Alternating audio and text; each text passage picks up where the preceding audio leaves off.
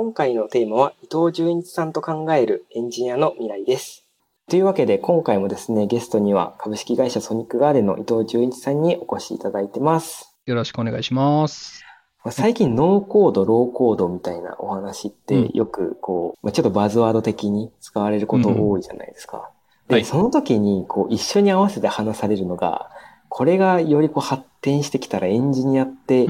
必要なくなるよねとかっていうこともたまに言われたりすると思うんですよね。はい。どうなんですかね？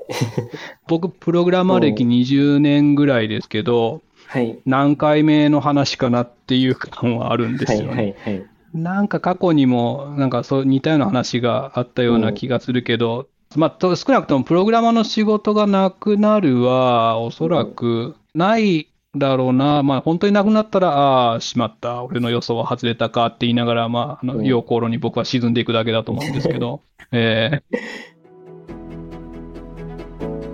ー、Engineer History by Kida. 僕、最近の2022年のノーコード、ローコードを触ったことがないので、まあ、僕の理解が古いだけかもしれないんですけど、過去に前職とかで、まあ、ノーコードっぽいツール、なんか GUI でポチポチやっていけば、なんか、こう、いろんなデータ更新とかができて、うんぬんかんぬんみたいなのは、使ってたこともあるんですけど、その時のその印象的だったのは、作る瞬間、0を1にする瞬間は確かに楽なんですけど、そこからこう継続的にメンテナンスしていくとか変更管理していくとか、うん、うん、まあねそこの仕様の変更をどう管理していくとか、まあ、大きくなった時にどう矛盾なく動かすとか、うん、なんかそういったところでやっぱこう普通にコード書くのに比べるとそのタイミングで急にハードルが上がるような気がしてて、これなんでこんな風になってんの？いつ変えたの？とか、なんかここのプロパティを誰がどう変えてどうなってんの？みたいなのを結構経験してるので、なので本当に作って捨てて終わりだったらいいけど、それを5年10年運用しようと思うと、またいろんなノウハウが必要になるし、まあ、プログラマーの世界だったら Git とか GitHub を使えば結構タイムマシンっぽくこう、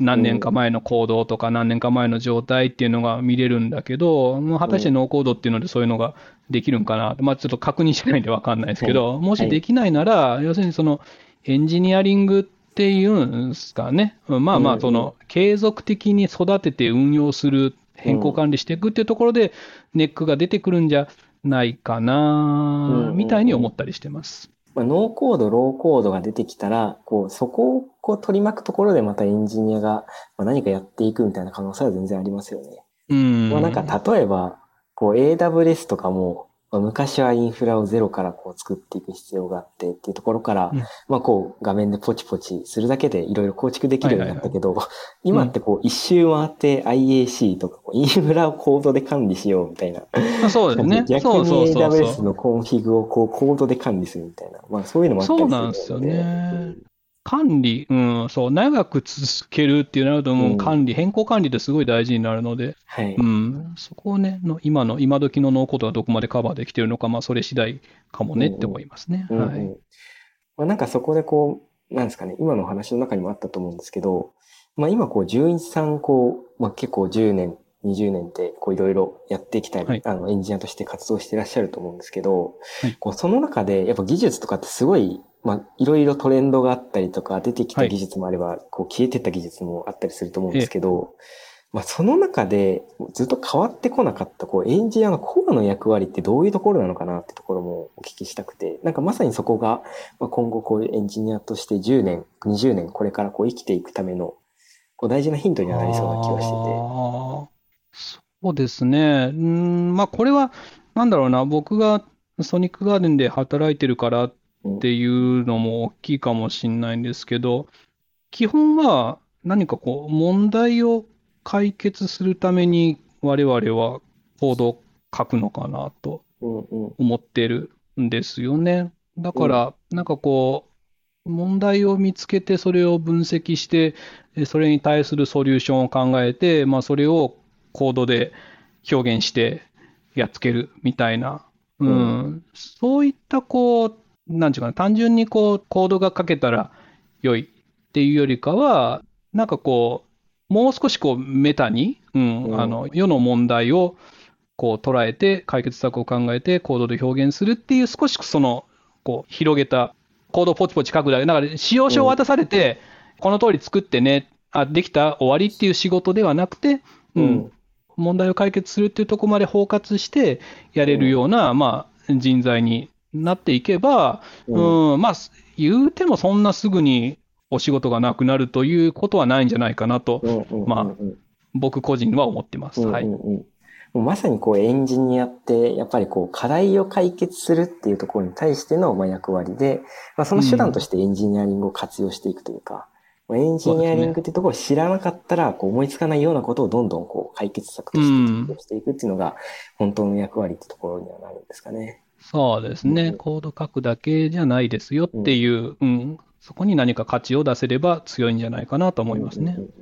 こうちなみにまあそこがこうコアの役割として、まあ、あるなっていうのは僕もすごいそうだなと思うんですけど、まあ、とはいえ今って、まあ、エンジニアとして活動してきてる人は、こう昔に比べたらどんどん増えてきてはいると思うんですけど、まだこうエンジニアとして、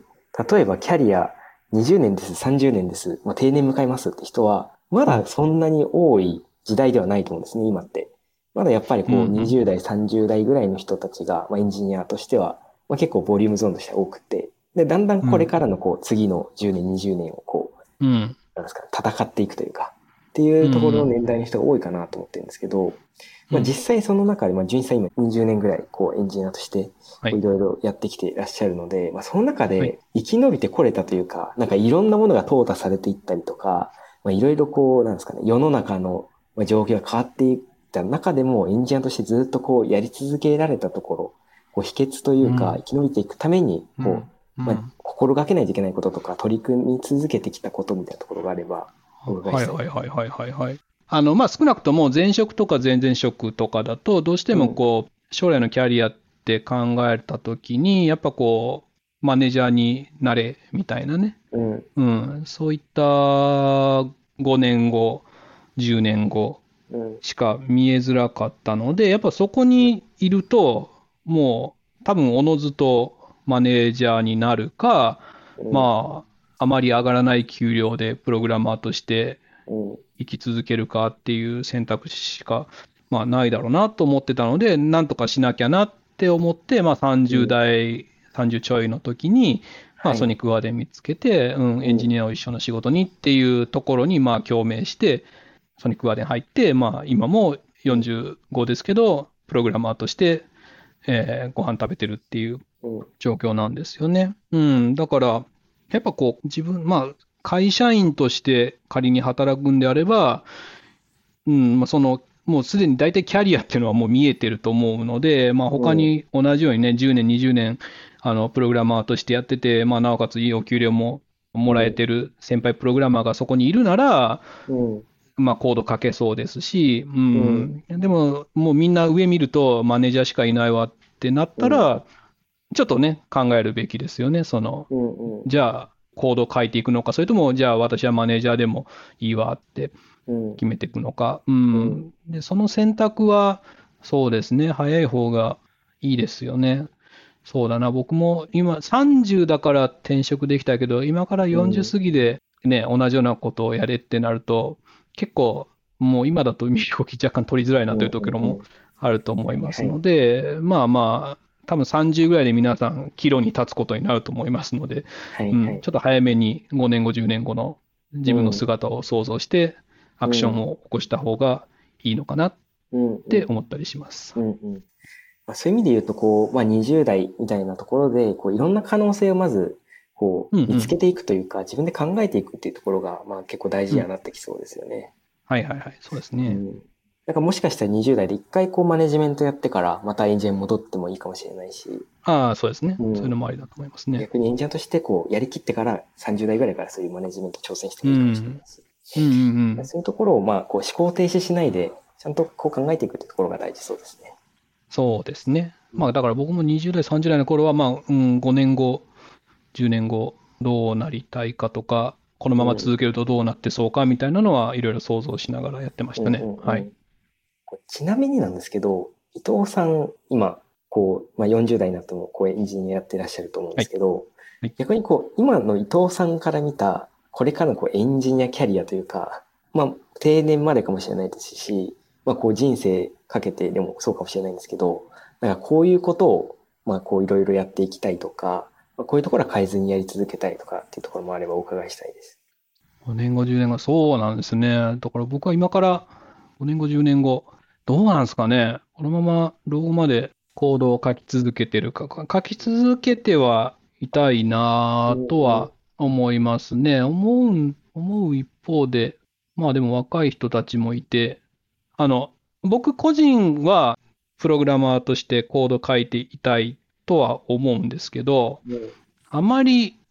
こうやって僕がなんか大きな顔して、えー、ポッドキャストで喋ってるっていうのも、あんまり長く続けない方がいいなとよく思ってて。あそうなんていうかな、世代交代はしていくべきだと思ってるんですよ。だから、例えば、まあ、5年後、10年後も、また、伊藤さんお呼びしてますみたいな形で、5年も10年も先も僕が呼ばれてるよりかは、もう5年後、10年後には、もう新しい世代の人たちが、こう、ちやほやされてる状態の方が、まあ多分あの、客観的に見ればいい状態なのかなと思ってるところもあって、うん。いや、もう多分僕自身はあの少し悔しい思いをしながらそれを見てるかもしれないんですけど、うん。うん、でもね、世代交代的なことはしていってほしいので、まあだから、若い人たちをこうやっぱ応援したいというか、あの、なんていうの？あの、上が詰まってるから下の人が困ってるみたいなことはないようにして、うん、なんかこう、次世代の人はガンガン活躍してほしいし、まあ僕は僕自身で、まあその一方で、あの、あの影で楽しく行動をかけていたらいいなとか、まあ、うん、具体的にどうするのかわかんないですけど、はい。そんな風にはおぼろげには思ってます。伊藤さんにそうやってこう思っていただけること自体、まあ僕だけではないと思うんですけど、まあ僕の世代というか、に対してそうやってこうなんかある意味で応援というか、次の世代にっていうところを思っていただけるもうね、20代、30代のもう人、頑張れってずっと思ってます。ありがたいです。身が引き締まりますね。ありがとうございます。で、ちょっと話が変わるんですけど、こう、キータで今こう取り組みとして、なんか小学校の授業とかをこうやってたりするんですよね、はいはい、今って。小学校とか中学校とか。でその中でもうすでに小学生とかでもプログラミング習ってたりとか、はいはい、ついこの前とかだと中学校行ったら、なんか自分で、あの、自分のパソコンにバーチャルボックス入れて、その中で Windows 起動して、なんか CLI でいろいろ挑戦してるんです、みたいな中学3年生の子とかがいて、すごい。もうやっぱり下の子たちはどんどん今、こうエンジニアとして、こう、原石というか、こう種をすごい、こう、どんどん増えてきているので、まあ、僕たち自身もまあ20代っていうところでいろいろ、まだこう、若手としていろいろやってはいますけど、うん、次のこう世代っていうところが迫ってきているところで、まあ、一緒にこう、はいはいはい、そこに負けないように頑張りながら、ただとはいえ、こう日本全体でそういうエンジニアのまあコミュニティというか、そういうところを一緒に、こう IT 産業みたいなところを盛り上げていけたらいいなっていうのは僕も思ってたりしますね。うん。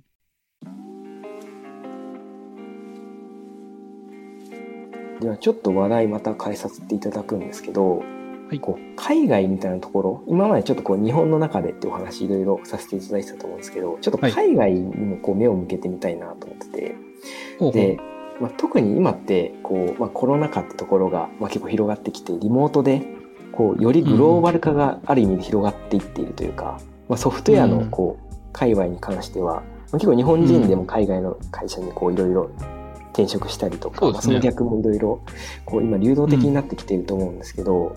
だからそういうところでこう日本人エンジニアとしてこう海外のエンジニアの人たちとこうどう関わっていくといいのかとかなんていうんですかね。ある意味ででもこういろんなものはこうグローバルになりつつもその中でこう日本人エンジニアとしてやっぱりこう戦っていくみたいな気持ちもあったりすると思うんですよね。まあ、こう国としての産業というか、まあ、そういうところで。でこう海外のエンジニアの人たちがどんどん日本に入ってきたりしている中でこう日本人エンジニアはなんかどういうことをこうこれからはこうやっていくといいのかとかどういうところを頑張っていかないといけないのかみたいなところを、なるほど純さん的にどう思ってたりするかみたいなお伺いしてみたいです。はい。えー、っと、そうですね。あの、すみません。僕自身は、その、海外で働いたことも、えー、海外企業、あ、海外企業、まあ、前職は一応外資系ではあったんですけど、まあ、あんまりバリバリの、あのソフトウェアエンジニアとしてではなかったので、うん、まあ、そういった話をするときに、まあ、もっと適任のエンジニアの方は日本にたくさんいらっしゃるなとは思うので、まあ、本当はそういう人たち捕まえて話すのが一番適任だとは思うんですけども、まあ、僕の少ない体験の中で語るとするなら、えっと、何年かなあれ、2018か7かな。ルビーコンフ、ロサンゼルスのルビーコンフに行ったんですね。初めて海外のカンファレンスに足を運んでみたんですよ。えー、っと、2018ですね。2018のルビーコンフに行ったんですけど、で、なんかね、それまで、2018年のルビーコンフに行くまでは、うん、なんとなくこう、そのさっき言った海外コンプレックスじゃないですけど、はい、アメリカすごいとか、なんかまあシリコンバレーっていうのがもうもう聖地的な IT の産業の聖地みたいにあって、はい、まあ向こうにはすごいエンジニアがたくさんいて、まあ要するにこうプログラミングの大リーグと日本のあのプロ野球、パ・リーグ、セ・リーグみたいなもんなんかなみたいなね、感じで思い、う。ん、思ってたんです、それまではね。う。ん、で、でも2018年、そのルビーコンフに足運んで、なんかこう、何があったというわけではないんですけど、現地でこう、イベントの雰囲気であるとか、現地のエンジニアの雰囲気であるとか、なんか、そういうのを体験したときに、それまで思ってたほど、もう差が大きいというか、うん、もう、向こうはめちゃくちゃ発展してて、凄腕のエンジニアばかりいて、もう俺なんか鼻くそみたいな扱いにしかならないんだみたいな、そこまでの差は僕は感じなかったんですね、そこ行った時に。そうなんですね。うん。そう。言うても同じエンジニアじゃんみたいな、まあ、ややフラットというか、うん、あの、普通に、まあなんかこう、親しげに喋れるし、うん、なんか喋っても別にそんなすごくこう、やりづらいわけでもなく、で、まあ、エンジニアのレベルも、まあ、高い人、低い人、まあ、あの、普通に客席で聞いてる子とかは、なんか普通のエンジニアっぽい人とかもいて、うん、なんかそれまでのあった海外コンプレックスって、やや薄らいだところがあるんですね。で、はい。で、こ、まあ、こっから先がちょっとあの、かっこ悪い話にはなるんですけど、えっと、まあ、無理にその、例えば、海外でどうしても働かなきゃいけないとか、ね、IT 企業に潜り込まなきゃいけないっていうよりかは、まあ、普通にその日本で OSS 活動とかして、世界的なそういう、まあ、Ruby のね、ライブラリとか、Rails の開発とか、うん、まあ、そういうので関わっていくだけでも、なんか十分、なんかそっちのエンジニアと交わっていけるのかな。うん、そうだな。あの、現地で行くと、まあ、僕はそこまでやってなかったんですけど、やっぱこう、ジェムの開発とかしてる他の日本の Ruby エンジニアの人は、現地の海外エンジニアと、まあ、お友達っぽくこう喋ることもできてたんですね。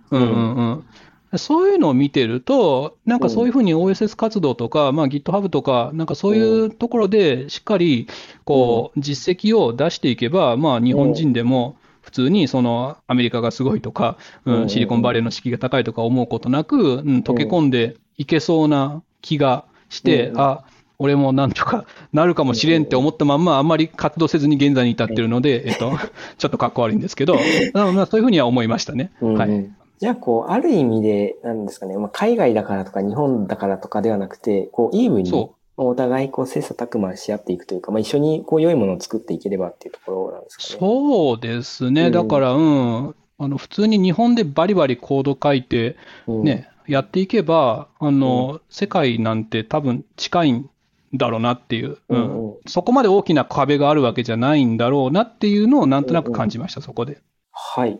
ていうところですね。最後になるんですけど、まあ、これからこうエンジニアを目指す人に対して、まあ、さっきお話もあったと思うんですけど、こう、これからの若手に期待しているみたいなお話あったと思うんですけど、これからこうエンジニアを目指すとか、今こうエンジニアとして、ジュニアとして頑張っている人たちに対して、こう、これから大事にしていってほしいこととか、こういうことをやっていってほしいみたいなメッセージがあれば、ぜひお伺いしたいです。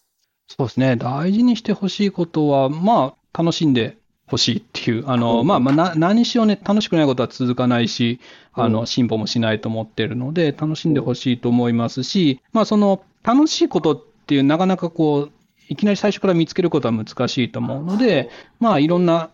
技術とか、うん、いろんなことにこうチャレンジして、つまみ食いして、あ、これは自分に合いそうだとか、合わなさそうだとかいうのを感じてほしいなと思ってます。まあ、特にその20代とか30代、まあ、特に20代ぐらいかな。20代ぐらいはやっぱりこう、チャレンジしやすい年代だと思いますので、うん、うん、まあ、その中でこう、あ、オブジェクト思考が楽しいとか、Ruby が好きだみたいなね、まあ僕はそっちにすごいハマっていったので、うん、ハマる分野が見つかると、だんだんこうキャリアがこう、狭く深く、いい意味で狭く深くなっていくっていうのかな、うん、うん、いうのになって、ちょっとこう自分なりの色みたいなのが出てくると思いますので、好きなこと、楽しいことをいっぱい見つけるために、いっぱいアクションを起こしてほしいなというふうに思います。はい。伊藤さん、3回にわたりありがとうございました。またお待ちしております。